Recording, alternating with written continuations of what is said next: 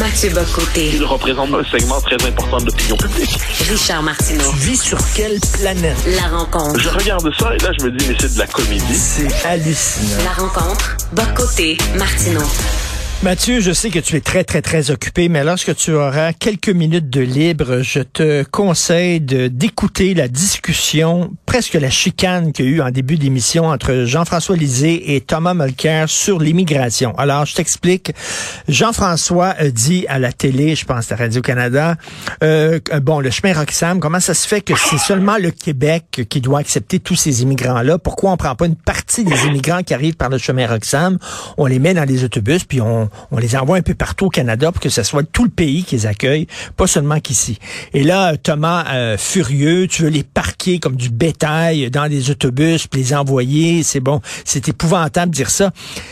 Et je reviens là-dessus. Est-ce qu'on a le droit d'émettre un bémol sur le discours officiel comme quoi il faut toujours en accepter plus, toujours plus, toujours plus, et c'est tout, sans, sans euh, être passé pour, sans passer pour un xénophobe, un raciste, quelqu'un d'extrême droite ou un trumpiste? C'est possible au Alors, Québec? Non, non, on ne peut pas. La réponse est claire, c'est-à-dire, dès qu'on commence à avoir des réserves sur le discours qui touche l'immigration massive, on est extrême droitisé, on est xénophobisé. Euh, PSPP l'a euh, subi cette semaine, euh, comment s'appelle-t-il, Lisée aussi. C'est inévitable. Donc, qui veut parler d'immigration de manière sérieuse doit accepter d'abord et avant tout, il doit le savoir. Peu importe la manière dont il va parler, euh, avec humour comme Jean-François Lisée, avec euh, un côté raisonnable, rationnel et pédagogique comme Paul Saint-Pierre Plamondon, inévitablement, ils vont se faire extrême droitiser. Donc ça, c'est le prix à payer pour parler de cette question-là. Donc, si vous n'êtes pas prêt à accepter les insultes, n'en parlez pas. Mm. Tant qu'en parler, aussi bien aller jusqu'au bout du raisonnement. Tu dis poser un bémol par rapport au discours dominant. Moi, bon, je suis dans une situation particulière. Moi, je veux pas bémoliser le discours dominant. Je trouve que le discours dominant a tort. Pardon. Je trouve que l'immigration massive est une mauvaise idée. Qu'à l'échelle du monde occidental, depuis 40 ans, l'heure est venue de faire le bilan d'immigration massive, ce n'est pas une réussite. Regarde ce qui se passe en Suède, ce que Malmo est devenu, ce n'est pas une réussite. Regarde ce qui est devenu la France, le 9-3, les quartiers nord de Marseille. Regarde les, les- les- les difficultés d'intégration, Mm. ce n'est pas une réussite. Regarde ce qui se passe aux Pays-Bas, ce n'est pas une réussite. Regarde Londres, ce n'est pas une réussite. Regarde l'anglicisation du Québec, ce n'est pas une réussite. Donc là, à un moment donné, il faut être capable de le dire. Mais si on veut le dire, donc il faut. Ça, ça- quand on dit ça, ça ne veut pas dire qu'on veut abolir le droit d'asile. Donc, pas ramener dans, cette, dans sa vocation originelle, il n'y a pas de souci. Ça ne veut pas dire qu'on est euh, hostile à la présence de travailleurs étrangers dans certains domaines très particuliers. On comprend ça. Mais l'idée de l'immigration massive, moi, je ne je, je le cache pas. Je pense que c'est une. À l'échelle de l'histoire, c'est un échec. Donc là, ça, évidemment, il y a les. Tu- il y a Walker que tu viens de mentionner, mais il y en a d'autres qui considèrent que la manière d'empêcher de remettre en question cette, euh, cette politique, c'est chou. Je dirais même pas ces choix de société, hein, parce qu'on a davantage imposé ça aux sociétés qu'on leur a demandé la permission. Eh bien, euh, la seule manière de maîtriser le débat, c'est de pratiquer une forme de terreur intellectuelle en assimilant le désaccord, justement, au racisme, à l'extrême droite, à, à tous- tous ces concepts Mais- qui servent en fait à présenter les gens comme des comme des, des, des, des infréquentables dans le débat public. Et ça, pour moi, pour moi, c'est un vrai blocage démocratique. Mais, mais, mais Mathieu, justement, les gens qui disent faites attention à l'immigration euh, massive, au contraire, ce sont pas des gens d'extrême droite. Au contraire, ils veulent prévenir la montée de l'extrême droite parce qu'il faut être aveugle pour ne pas voir que un des résultats les plus directs d'une immigration massive, c'est la montée de l'extrême droite et c'est ce qu'on veut pas, justement. Alors, c'est drôle, parce que j'ai vu comment nos, nos amis progressistes se sont adaptés à cet argument-là. Donc, ils nous disent, finalement, pour vous, le problème, c'est c'est pas le racisme potentiel de la population, c'est l'immigration. Un, instant, l'immigration massive vient pour différentes raisons déstabiliser les cadres d'une société, les cadres sociologiques, les cadres culturels. Ça vient quelquefois marquer une dynamique de partition territoriale. Ça vient, euh, bon, quelquefois, ça fragilise pour une petite nation comme le Québec son identité linguistique et culturelle. En France, c'est au cœur de la vie publique. Alors là, à un moment donné, on nous dit, finalement, toute réflexion critique sur ça, c'est inacceptable. Et ensuite, moi, sur le concept d'extrême droite, je, veux bien qu'il serve à identifier des mouvements groupusculaires et violents et tout ça, pas de souci. Mais si ce concept-là sert à désigner des partis qui jouent le jeu des élections, se pas jouent le jeu, participent aux élections, n'en appellent jamais à la violence, mais plaide pour un discours en matière d'immigration qui était à peu près mainstream jusqu'aux années 90. On s'entend, mais ça, pour moi, cette idée d'extrême droitiser tous ceux qui s'emparent de ces questions, ça, ça m'agace aussi. Je veux dire, euh, la montée d'extrême droite, qu'est-ce qu'on entend par là? Moi, jusqu'à présent, j'ai vu qu'on a rentré dans la même catégorie que montée d'extrême droite le Brexit, Donald Trump, hmm. Nicolas Sarkozy, euh, les élections en Italie récemment, la social-démocratie danoise, parce que quel est le pays qui, en Europe en ce moment, a la politique la plus ferme en matière d'immigration, qui a dit nous ne voulons plus être une destination d'immigration massive. Et puis qui mène ça? C'est le Danemark. Qui est, et comment le Danemark fait ça? Ben, c'est des sociodémocrates danois qui ont imposé cette politique, ah, parce que toute la, ce qui s'est passé au Danemark, c'est à partir des années 90, ceux qu'on appelle les populistes ont poussé cet enjeu-là. Tous les autres partis ont dit, ah là là, mais c'est vrai que c'est important. Donc, les partis de droite gouvernementale ont intégré ça. Puis les partis de gauche au Danemark, les partis de gauche sont essentiels, sauf l'équivalent de Québec solidaire, a dit, mais là, si on veut pas avoir la même situation que les autres partis de gauche en Europe, qui ont perdu leurs appuis populaires et puis qui ne sont plus qu'une coalition de, euh, gens qui prétendent parler au nom des minorités, il faut qu'on tienne compte de cette, ce besoin des travailleurs. Ils ajoutent au Danemark, et ça c'est très vrai, puis même Milton Friedman l'avait dit, mais sur un tout autre registre, Friedman qui est un libéral, il dit on peut pas avoir à la fois un État social fort et de l'immigration massive. Parce que quand vous avez un État social fort, ça agit comme une pompe aspirante qui fait que les gens viennent toujours, puis à un moment donné, vous n'avez plus les moyens de votre État social fort, d'autant qu'un État social fort, ça exige une société assez cohérente, une société assez euh, avec une vraie cohésion sociale et culturelle. Donc là, au Danemark, ils font ça. Donc moi, est-ce que finalement les Danois aussi doivent être associés à l'extrême droite?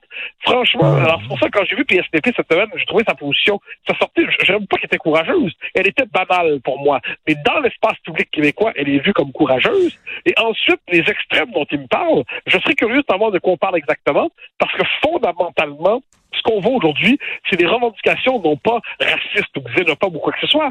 C'est de maîtrise des frontières et d'assimilation de ceux qui sont déjà là et d'intégration de ceux qui sont déjà là. Est-ce que c'est si, euh, si exagéré comme demande?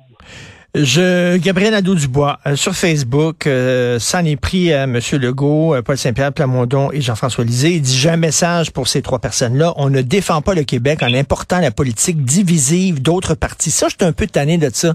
Comment c'est tanné? Votre discours divise. Dès qu'on a des bémols, on a un discours qui divise. Mais je suis désolé, mais le discours de Gabriel Nadeau-Dubois et de ses amis, comme quoi il faut toujours plus et plus et plus d'immigrants, mais ça divise, aussi, ce discours-là. Bah, premièrement, la politique, c'est la division. si on était tous d'accord, on n'aurait pas besoin de politique. Hein, on se contenterait de la morale. Donc, la politique, c'est le conflit autour de, visions du monde concurrentes, contradictoires. Bon, alors ça, la division fait partie de la politique. Ensuite, les discours divisifs. Ben, effectivement, si on veut aller sur ce registre-là, QS avec son discours, qui est manifestement, QS doit savoir là, que plus de 60, pas loin de 70% des Québécois sont pour la loi 21. QS présente ça comme un discours divisif. On aurait envie de dire, mais, mais, petit QS, c'est vous qui, êtes, euh, qui avez un discours divisif aujourd'hui. Euh, quand QS prend le discours sur le racisme systémique, et même si la grande majorité des Québécois n'acceptent pas ce concept-là, est-ce que c'est pas eux qui divisent? Donc là, à un moment donné, que QS donne ses arguments, QS explique là où il croit avoir raison, là où il croit avoir tort, mais pour le reste, en plus, il y a quelque chose d'assez drôle, si je peux me permettre. QS dit, où est cette montée des extrêmes dont nous parle Paul Saint-Pierre Plamondon? Où est-elle? On la voit pas. Alors qu'ils sont à temps plein en train de dénoncer, de leur point de vue, l'extrême droite qui monte, puis la xénophobie qui monte. Donc là, il faudrait demander à QS, vous êtes d'accord avec vous-même ou vous décidez de, de vous délivrer du principe de non-contradiction quand vient le temps de critiquer le PQ? Ce serait intéressant de savoir où vous en êtes, les amis. Est-ce que tu as peur que sous les attaques, euh, Paul Saint-Pierre Plamondon, puis on le sait, il y a des principes, c'est un gars qui se tient debout. Là, on a vu au cours des deux derniers jours, il était un peu fragile, il rétro-pédalait, il essayait de s'expliquer. Euh, comment tu te sens, toi, face à ça? Bon, ce qui, s'explique, il n'y a pas de souci. Cela dit, cela dit, euh, il y, a une formule, mais qui n'est pas vraie en politique, c'est de Willy Lamont, tant mieux vaut mourir incompris que passer sa vie à s'expliquer. Donc, euh, et il y a la formule de la monarchie britannique, never explain, never complain. Exactement. Une fois que, une fois que c'est dit, si euh, sent le besoin de nous expliquer dans un post Facebook de quatre pages ce qu'il entendait par son propos, très bien. Mais cela dit, il ne devrait pas avoir honte, il ne devrait pas être gêné de dire ce qu'il a dit. faut qu'il se rappelle qu'il a dit pas grand-chose. Il n'a pas dit grand-chose. Il a simplement dit, l'immigration massive, illégale, parce qu'il parlait de Roxham en particulier, peut entraîner une déstabilisation sociale, qui peut entraîner des frustrations, qui peut entraîner la poussée de ce qu'il appelle les extrêmes. C'est très, très soft comme analyse. Eh bien, ça, au Québec, on cherche à faire passer ça pour une déclaration odieuse. Ça en dit beaucoup, je crois, sur le caractère très resserré du, du périmètre de la vie publique au Québec. Demande-toi aux dirigeants des pays arabo-musulmans comment ils se sentiraient si du jour au lendemain, il y avait une immigration massive de catholiques dans leur pays? Penses-tu qu'ils diraient que euh, Kumbaya? Non, mais surtout, il faut revenir sur l'argument. Les, les, nous, les- ceux qui arrivent par Oxfam, notamment, ce sont des réfugiés officiellement. Un réfugié, théoriquement, ça fuit la guerre dans un pays où il risque sa peau. Donc ça, ça veut dire qu'il peut aller juste dans le pays voisin. S'il s'agit de se sauver parce qu'il risque sa peau, le pays voisin peut suffire pour peu qu'il soit pas en guerre. Mais là, non, ils viennent, ils choisissent des destinations qui sont économiquement prospères et ainsi de suite. Je comprends ça, je comprends le raisonnement. Mais qu'on vienne pas nous faire croire qu'il s'agit simplement de réfugiés. Ce sont des gens qui sont à la recherche d'un autre contexte socio-économique et qui magasinent Eh le oui. pays dans lequel ils cherchent à entrer.